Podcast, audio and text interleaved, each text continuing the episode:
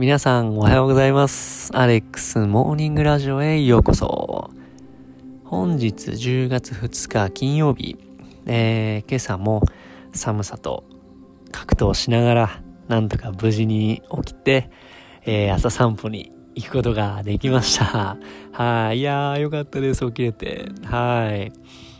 で、まあ、昨日の話になるんですけれども、まあ、昨日、あのー、僕といとこ、二人であの実家の方に車で帰ってる途中に、えー、コストコの方にちょっと寄って、なんかお土産がてら買おうぜ、みたいな話になって、昨日あのコストコの方に行ってきました。はい。いやー、まああの予算1万円以内でちょっと買おうみたいな話で行ったわけなんですけれども、いやーダメですね。あのコストコは。あのーさん買っちゃいます、あそこは。はい。いやー、あと久しぶりだったので、もう二人テンション上がっちゃって、はい、もう子供のように、もう、次々に商品をカートの中に入れていて、もう会計の時には気づいたらもう1万円は普通に超えてたっていう、そんな感じでちょっとびっくりだったんですけど、まあでもやっぱ、皆さんもやっぱコストコ行くとやっぱ買っちゃいますよね、あそこ。いや、買いますよね。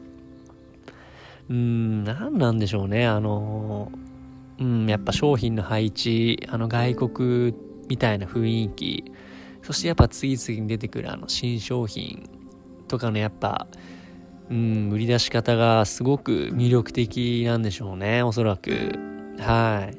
まあでもなんか久しぶりにね、コストコに行ってたくさん買うことができたので、本当に良かったです。はい。